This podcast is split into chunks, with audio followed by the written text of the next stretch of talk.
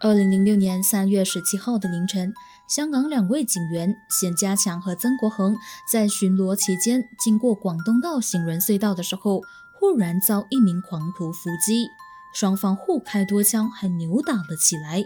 最后，狂徒和警员曾国恒被枪杀身亡。事情发生后才揭发，原来攻击警员的狂徒正正是一名休班中的警员，还调查出他和之前两宗枪杀悬案有关。而这名狂徒就是被香港媒体称为“双面魔警”的许步高。悬人、悬事、悬疑馆。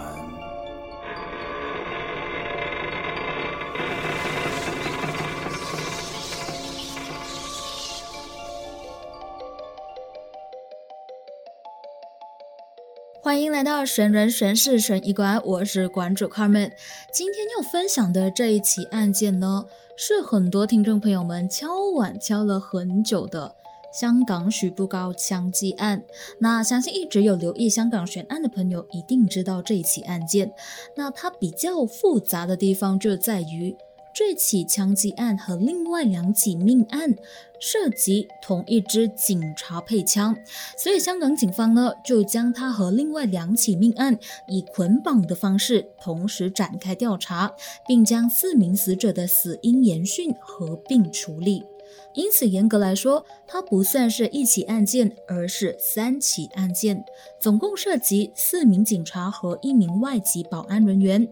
由于需要概括的东西实在是太多了，于是呢，我就决定把它分成上下两集来说。那不知道大家听见许步高这个名字，第一个印象或是第一个反应是什么呢？有些人可能会说：“哦，就是那个被媒体称为“魔警”的人，那林家栋和吴彦祖有演过他的嘞。”也有人可能会说：“许步高很有可能是戴罪羔羊。”这一起很有可能是一起冤案，因为在事情发生过后，出现了相当多的疑点，有些疑点是直到现在都还没有被解开的。而香港警方在调查这三起案件时的手法，也引起了很多网民的争论。到底是什么一回事？好端端的一名警察，为什么会被媒体称为“魔警”呢？为什么直到现在还有部分的香港市民？依然坚信他是无辜的呢？这一切的一切都需要从这一起案件先说起。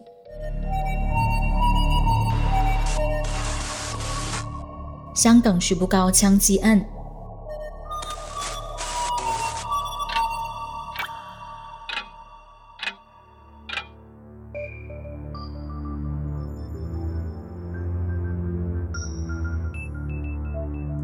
整个案件的起源需要从二零零一年开始说起。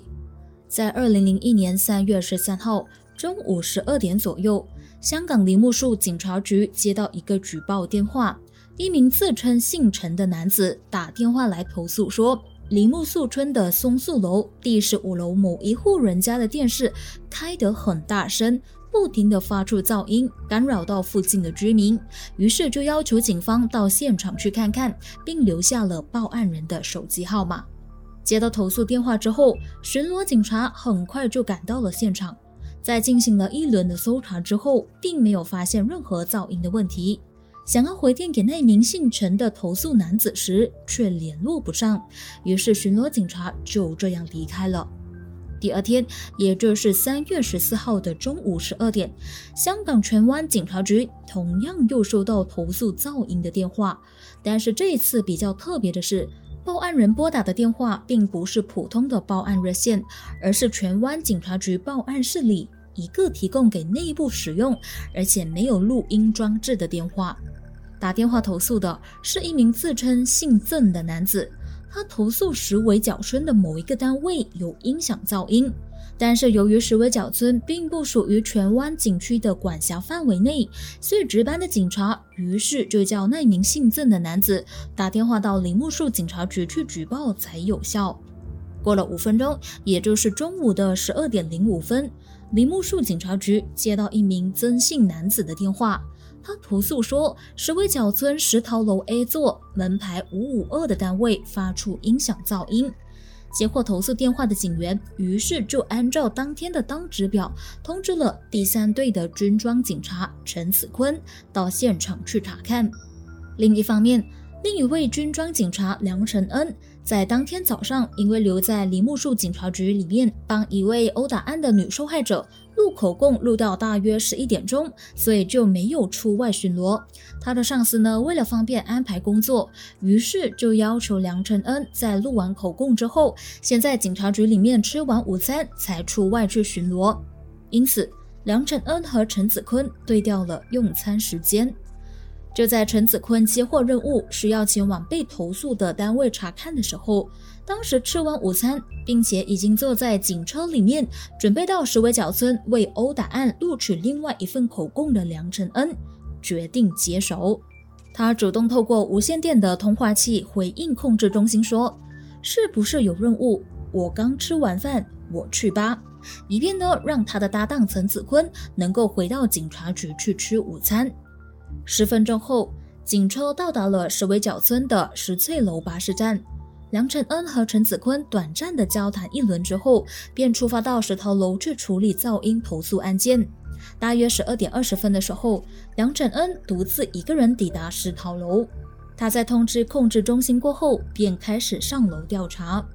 当他抵达现场的时候，却没有发现任何的噪音，于是他就通知控制中心说。我已经到达石头楼五五二室，但是没有听见有任何的声音从里面传出来。不如你给我报案人的手机号码，我直接联络他吧。值班的女警察于是就根据资料告诉了梁承恩那位曾姓男子的电话号码。五分钟过后，控制中心的女警察想要联络梁承恩了解现场的状况，但是却没有得到梁承恩任何的回应。十二点的二十八分，警方收到居民的报案，只在石桃楼发现有一名警员倒在血泊之中。控制中心听闻，立即调派附近的巡逻警察前往支援，并且召唤救护人员到现场。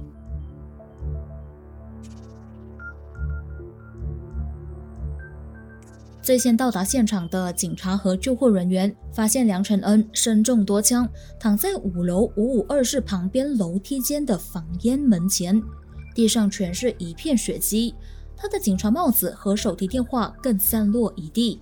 同时，他们还发现他的警员记事本、配枪和快速上弹器的六发子弹一同失踪，大为震惊。于是赶紧通知上级，要求增援。由于不排除凶徒依然还留在现场附近，所以大批的警员都穿上了防弹衣以及头盔，并且手持长枪和 MP5 冲锋枪，及时封锁现场。所有离开大厦的住客，警员都以枪口对准，大声命令他们转身以及举手，慢慢走出来，并且一个一个搜身检查，以防止凶徒逃脱。另一方面，穿上防弹衣的救护人员在多名持枪的警员掩护下，再一次上到五楼的枪击现场进行抢救。被枪击的军装警员梁承恩当时倒在五楼房烟门前，身中五枪，分别被击中了左肩膀、后颈左方、左胸腔下方、左眉骨以及头盖骨中央，颈部也有刀伤。梁承恩被发现的时候呢，左眼已经凹陷，脸色苍白，没有了呼吸。救护人员随即把他送到医院进行抢救。可惜的是，身中太多枪，而且涉及要害，在下午一点四十一分的时候证实死亡。下午两点，警方破门进入那个遭人投诉传出噪音的单位，才发现里面根本没有人。之后，警方在破门搜查十三个没有人出来应门的单位，都没有任何的发现。警方过后追查那个投诉电话，证实是由手机打出，但是号码并没有正式被登记，也就是说查不到机主到底是谁。由于当天根本没有人发出噪音，附近的居民也说他们并没有报警投诉，也就是说投诉的人根本就是在虚报。加上警察配枪的枪带是有一个防抢枪的装置的，一般情况下呢是不会这么容易被人抢走的。因此，警方就怀疑这是冷水凶徒故意布下的局，目的就是想要杀警抢枪，而且很有可能是熟悉警方内部运作的人做的，因为凶徒报案投诉的时候打的是警方内部的电话，而不是一般市民打的举报热线。另一方面，有住户在录口供的时候就表示，在案发的时候呢，现场附近的五四五和五四七室外面有三个可疑的白色垃圾袋。他在听到枪声前，听见有人在走廊拖着那个垃圾袋经过的声音。警方怀疑那几袋垃圾是凶徒假扮清洁工人的道具。不仅如此，监证人员在现场的门框后楼梯的位置发现有血迹。但奇怪的是，偏偏在右边的那一道防烟门却不见血迹，因此就估计凶手当时呢是先将防烟门的右门打开，并且埋伏在右门那边袭击梁承恩。此外，监证人员还在防烟门的门口以及梁承恩的颈部套取到怀疑是属于凶徒的衣物纤维，在梁承恩的身旁还发现到一个怀疑属于凶徒的口罩。与此同时，法证专家也在现场找到死者和一名不知名男子的 DNA 样本。到底当时发生了什么事？梁承恩是如何被凶徒伏击的？鉴证专家根据现场的血迹溅开和分布的形态，推断梁承恩身中五枪，其中三个中枪的位置离地面非常靠近，而且是近距离开枪所造成的。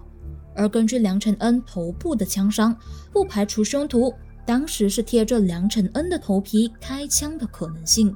而根据法医的推断，梁承恩头顶中的是第一枪，也是致命的一枪。他们怀疑梁承恩当时应该是被人用武器或者是其他方式威胁蹲下，或者是跪下，然后再被人在头顶开枪。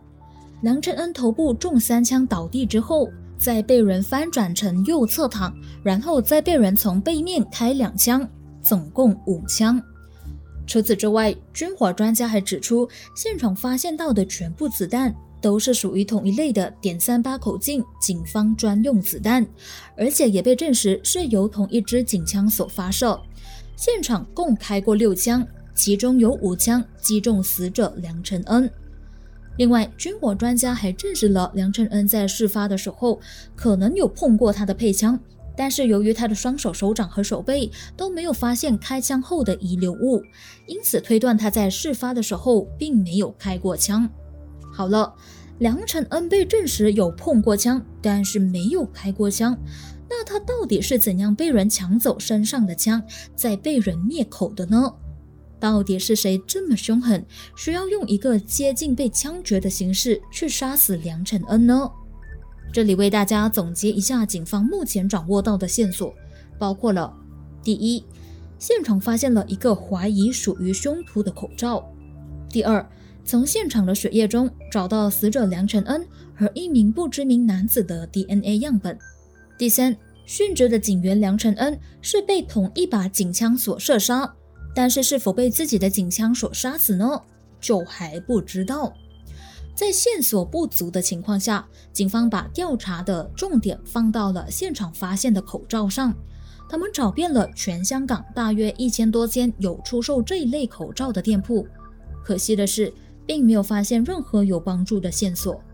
因为这一类的口罩实在是太常见了，根本没有办法通过它去锁定到凶手。于是乎，警方又将调查的方向放在了梁承恩的身上。他们调查了梁承恩生前的朋友、同事、同学等等，甚至还调阅了在事发地点附近的闭路电视，想说用来调查凶手的逃跑路线，可惜都一无所获。这起杀警强枪案，当时不止引起社会的高度关注，连香港警方也非常紧张这起案件，连续三天全天候式的追击凶徒，但是一直都没有突破性的进展。为了可以尽快破案，警方当时甚至还悬赏一百万元的港币给能够提供资料侦破这起案件的市民，以便可以尽快将凶徒绳之于法。可是却没有任何的新突破。直到九个月后才发现新的线索。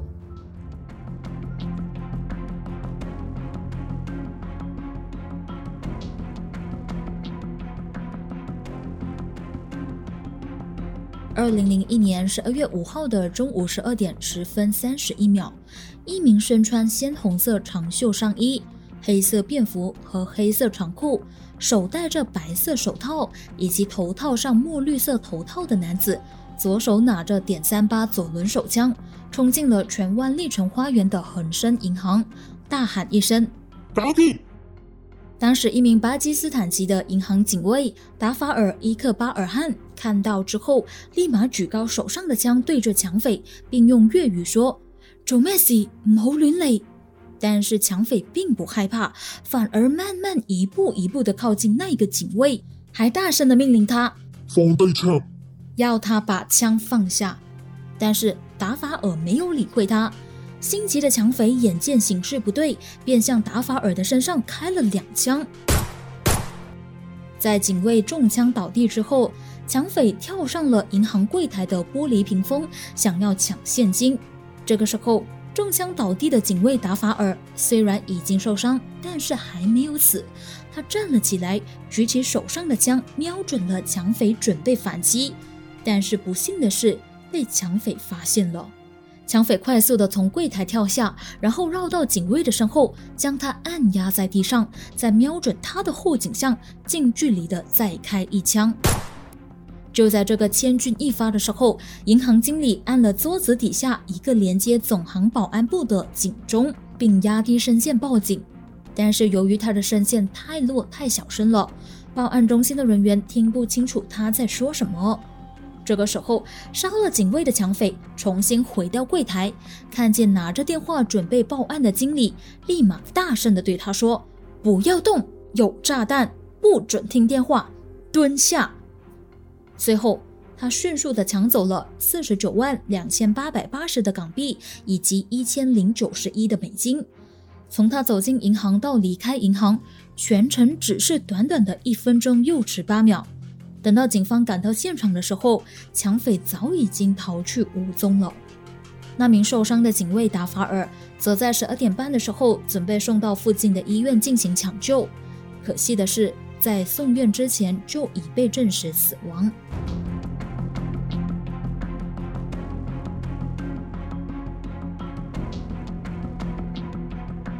在进行调查和搜查之后，警方找到了三条线索。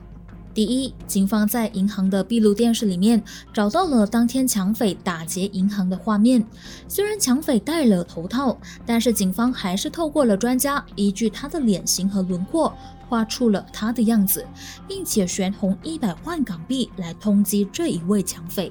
而恒生银行一样也出了一百万港币的悬赏来通缉这名罪犯。第二，军火专家证实。枪杀银行警卫的和杀死梁承恩的是同一支枪，因此警方就判断说，这个抢匪就是杀死梁承恩的凶手，并将这两起案件合并处理。而根据法医的尸检报告指出，警卫中的第三枪是致命的一枪。第三，警方在银行的四号和五号柜台的表面以及现场的白纸上找到三枚抢匪留下来的鞋印。而在经过对比之后，确认了那是一双二十七号半的米祖诺球鞋。这款球鞋当年在香港总共卖出了八百双，其中有一百三十双是二十七号半的尺码。重点是这款鞋子在警方的内部就可以买到，于是这就让警方更加怀疑这两起案件的凶手可能就是警方的内部人员。于是，他们就透过警队的官方刊物《警声》，以及在各警察分局张贴海报，号称是可以用米祖诺这款旧鞋来换取三百元的优惠券，希望可以吸引购买这一双球鞋的警员前来更换，然后再从中调查。不过，遗憾的是，虽然有十二名警员进行了兑换，但是经过调查之后，发现他们都不是凶手，有关的兑换行动宣告无效。发生了这起案件之后，凶手就像人间蒸发了一样，没有再出现过了。而这两起命案也成为了一个无头悬案，一直到五年后，也就是二零零六年，这名冷血杀手再度出现。而他这一出现，却为香港的社会和警队丢下了一颗震撼弹。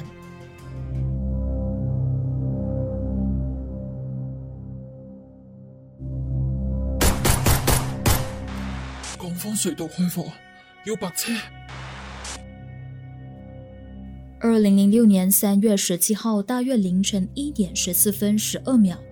香港警察指挥及控制中心收到了正在值班巡逻中的警员曾国恒的无线电通话器传来的紧急呼叫。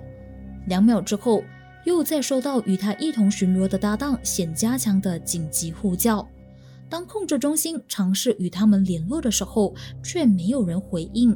过了十秒，冼家强再次通知控制中心说，在广东道行人隧道里面有人开枪，救命，并报告自己已经中枪。控制中心于是立马派冲锋队到现场支援。大约凌晨一点十五分二十秒，当支援的警察到达现场的时候，发现巡逻警察曾国恒以及他的搭档冼家强和一名可疑的男子倒在隧道内。当时冼家强就倒在可疑男子的隔壁，左手还抓着他的衣领，向来到的支援警察求救。而那名可疑男子经过身份确认之后，证实也是一名警员，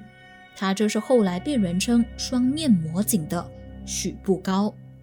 受伤的三人同时被送进附近的医院。许步高在当天凌晨一点四十五分宣布死亡，而警员曾国恒也在凌晨一点四十七分宣告不治。所幸的是，另一名警员冼家强在经过抢救之后留住了命。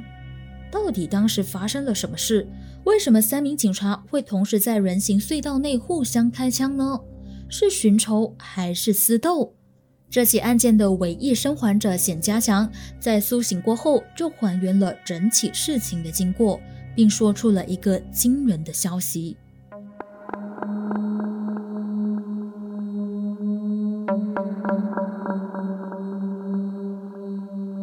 根据报道指出，冼家强在醒来之后的口供是这么说的。在案发的当晚，他和曾国恒在巡逻期间经过柯士甸道与广东道交界的行人隧道，并在隧道中间的警员签布处签到。当时那里的四周环境相当安静，也没有发现其他人。但是，当他们两个人签完巡逻簿子，要准备沿着隧道楼梯离开的时候，走在前面的警员显加强。突然看见在楼梯间左边靠墙的位置，有一名神情非常可疑，而且行为古怪的男子站在高一级的梯级上。那名古怪的男子就是我们这一集的主角许步高。他当时戴着款式老旧的咖啡色粗框眼镜，头顶着黑色假发，双手放在腰间。当冼家强想要叫停许步高并进行盘问的时候，许步高突然从他的腰间拔枪，毫无预警的就向着他们两人开枪，导致冼家强和曾国恒两人都先后中枪。其中，曾国恒被子弹打穿了脸部后，击中了他喉咙的部分，倒在楼梯间一动也不动；而冼家强脸部也中了一枪，被枪击的冼家强脸部满脸鲜血，但是没有死。而是在电光火石之间，下意识地举起自己的手枪对着对方，但是被对方用右手抓住他的枪。冼家強於是再开一枪，并与对方进行纠缠，但是他不确定那枪是否有击中到对方。过后，史布高的手枪从左手掉下，冼家强于是再开第二枪，但是却没有听见有枪声。于是他就再开第三枪，在两人纠缠的期间，双方互相拉扯。许步高用手按着冼家强的双手，并将枪嘴扭向冼家强，企图要向冼家强再开一枪。混乱之中，冼家强的左小腿再中一枪。就在这千钧一发的时候，稍早前中枪倒地的曾国恒颤抖地从他的枪袋里拿出警枪，对着许步高连开五枪。许步高中枪之后已经无力搏斗，冼家强于是趁机发力将他按压在地上，两人同时倒地。倒地后的冼家强右手紧紧地握着警枪，指着许步高，左手则按动身上的无线电通话器向警察总部求救，用尽全身的力气大喊：“在广东道行人隧道里面有人开枪，救命！”总共两次，并要求警员到场支援。直到后来有其他的警员到场，冼家强才松开紧握着的警枪。到场的警员翻开许不高的身体做检查的时候，发现他的胸下压着一只已经生锈、枪嘴有血迹，并且用黄色胶纸包裹在枪柄的点三八左轮手枪。据了解，事发当晚，其实有一对香港警察正在附近进行着一个逮捕行动。在阴差阳错之下，被记者听到在警察的无线电通话器中传出显家强的救命讯息，所以记者才会和到场支援的警察同一时间到达事发现场，并且拍到枪击案的三名警察倒地的照片。想看照片的朋友，可以到我们的 IG 去看看哦。过后的情节就如刚刚大家所听到的那样，受伤的三人同时被送进附近的医院，而曾国恒和史不高先后宣告不治去世了，只留下这起案件的唯一目击者冼家强。有报道指出，在枪战发生过后。中枪倒地的曾国恒曾经以低沉的声音要求一名正在准备进入隧道的路人替他报警，但是当时那名路人被眼前的画面吓着了，收起使用中的手机后便消失在事发现场。而最让人感到讶异的是，除了那名袭击显家强和曾国恒的凶徒是一名休班中的警员许步高之外，警察还调查到，许步高用来袭击他们两位的左轮手枪，也就是在现场被支援警察找到的那一把手枪，就是五年前轰动全香港的杀警夺枪案中，警员梁承恩不见的那一把。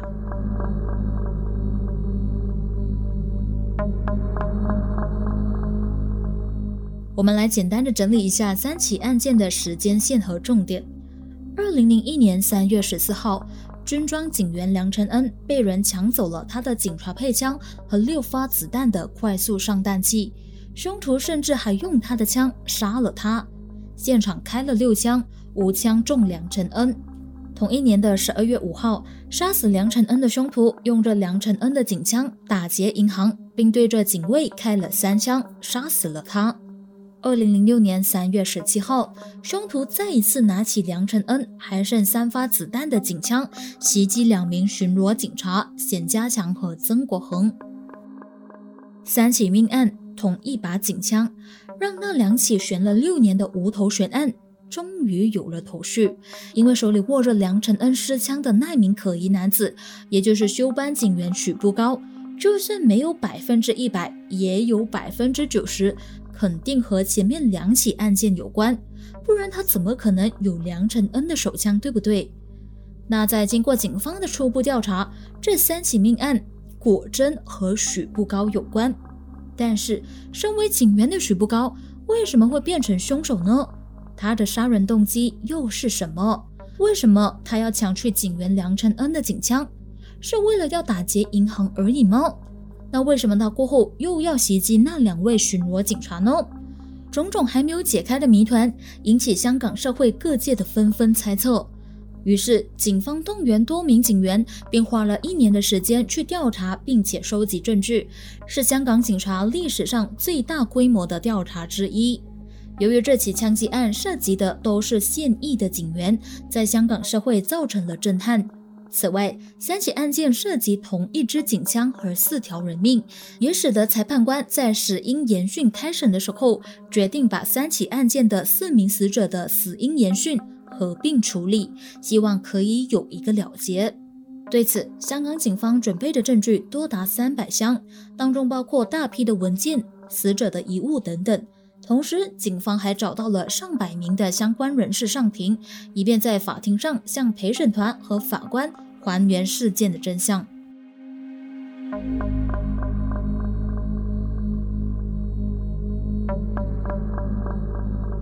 最后，香港死因裁判法庭在二零零七年的二月二十六号起合并审理这三起枪击案的死因聆讯，聆讯共进行了三十六天。香港警方在死因调查报告中交代了这三起案件的调查结果、许步高的个人背景以及财务状况等等。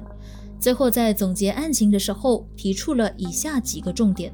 第一，二零零一年的荃湾石围角村梁承恩枪击案现场找到的那一个软血的口罩，上面发现的 DNA 证实和许步高的 DNA 吻合。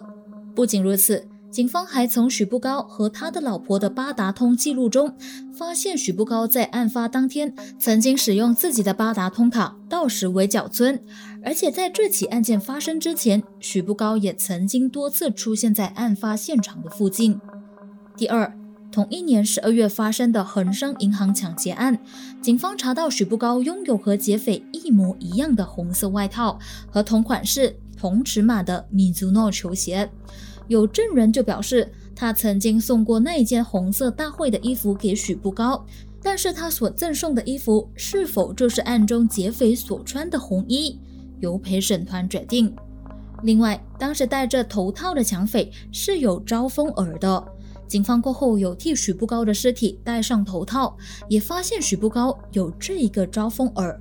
但是许步高是否就是那一位杀人劫匪？还是需要陪审团自行决定。无独有偶的是，警方一样在许步高和他老婆的八达通记录上，发现他们两人有交换使用八达通卡的习惯。卡上的记录就显示，许步高在抢劫案发生当天的十一点五十三分，曾经利用老婆李宝玲的八达通卡前往丽城花园，也就是案发现场。而在案发后的一个多小时。许步高再用同一张八达通卡乘坐地铁回到警局报道。第三，有几名目击尖沙咀警员枪击案的证人表示，他们看到梁承恩失枪所在的位置有所出入。有人说是压在许步高的胸下，但是也有人说是在人行隧道上的草坪上看见。就此，死因庭也传召了政府化验室上庭。化验室表示。在广东道人行隧道发现的梁承恩那一把试枪，上面除了警员显加强的 DNA 之外，还有两个未知身份人士的 DNA，而那些 DNA 确定不是许步高、曾国恒、梁承恩，或者是中枪身亡的恒生银行警卫的。警方于是就把当天去过现场的一百五十七人的唾液样本交给化验师去配对，但没有任何的发现。也就是说。那两个 DNA 到底是谁的呢？没有人知道。但与此同时，化验师也指出，梁振恩的试枪被发现的时候呢，枪柄那一边已经被包上了黄色的胶纸，因此呢，也有可能会影响到留在枪柄上的 DNA。第四，香港警方在法庭上披露的另一个惊天大秘密：警方在许步高的私人记事本里面发现。原来他曾经多次秘密近距离跟踪数十名清政府的政治人士，并且还记录了他们的行踪和个人详细资料。警方在仔细解读徐步高的记事本、笔记和简报内容时，发现他除了对政治人物极度感兴趣之外，还发现他对驻香港的解放军军营相当关心。他甚至还多次在空余的时间亲身到军营外面偷偷观察。暗中留意军车的出入，并且监视解放军交班的情况。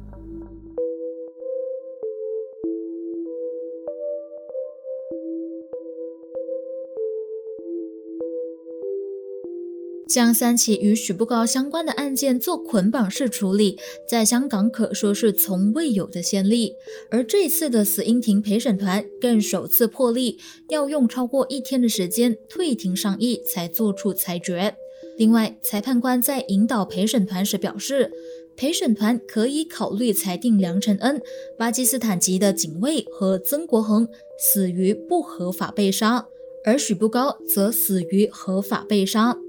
在退庭商议了一天半的时间过后，陪审团终于在二零零七年的四月二十五号，在毫无合理疑点的严格标准下，一致裁定许步高非法杀害警员梁承恩。曾国恒以及巴基斯坦籍的警卫，而许步高则被裁定合法被杀，原因是他先开枪射击正在巡逻中的冼家强和曾国恒，后来才被曾国恒开枪还击。由于死因庭的职责主要是替死者找出死因，但是这次却直接点名谁是凶手，因此就引起了外界对于死因庭的裁决存在争议。有法律界的人士更质疑这个审讯结果是否公平。加上在这次的死因聆讯中，很多疑团都还没有被理清，例如许步高的犯案动机是什么？是为了抢枪，还是有私人恩怨？案发现场是否有第四者？殉职的曾国恒在临死之前如何将自己的配枪插回枪袋，还要扣上扣子呢？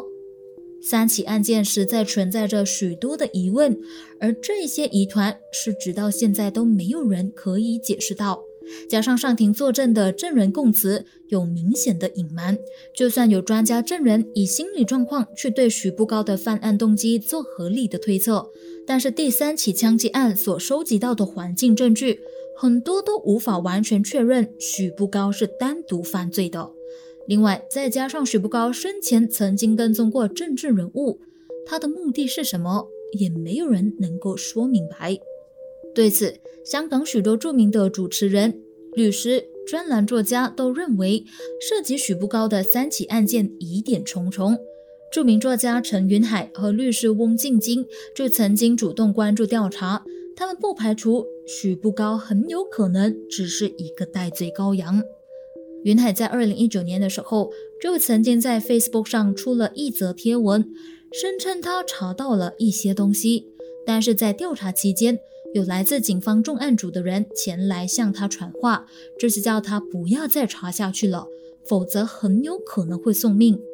由于云海呢并没有充分的证据，加上他发现这几起案件的牵连很大，当中可能牵涉到香港警队里面的一些秘密，所以最后只表示真相不能透露。另一方面，在尖沙咀枪击案发生之后，香港传媒连续好几个星期都大篇幅的报道这起案件，而且很快就将矛头指向了嫌疑犯许步高的身上。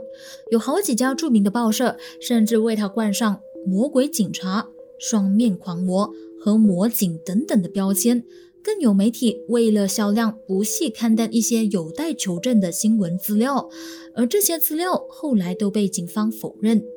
不仅如此，在事情发生之后，由于许步高生前和老婆曾经参加过亚洲电视的游戏节目《百万富翁》，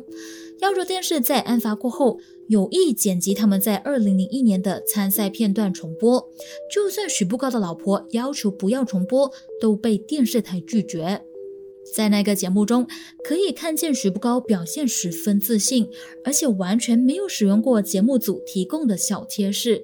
最后在第十一题答错止步，只赢得了六万元的奖金。不少人在看到重播过后，都表示难以置信，他在同一年杀死了警员梁承恩过后，居然还敢高调的上电视，可以说是相当的大胆。其实，对于将进入司法程序的案件来说，在案件未开审之前，就先用舆论来未审先判一个人，其实多多少少都会间接引导公众，甚至影响警察的调查以及陪审团的判断。这些行为呢是不被允许的。但奇怪的是，当时的香港法庭并没有阻止相关的报道，就这样放任媒体使用“魔警”。狂魔这几个主观的字眼去对许步高做人身攻击。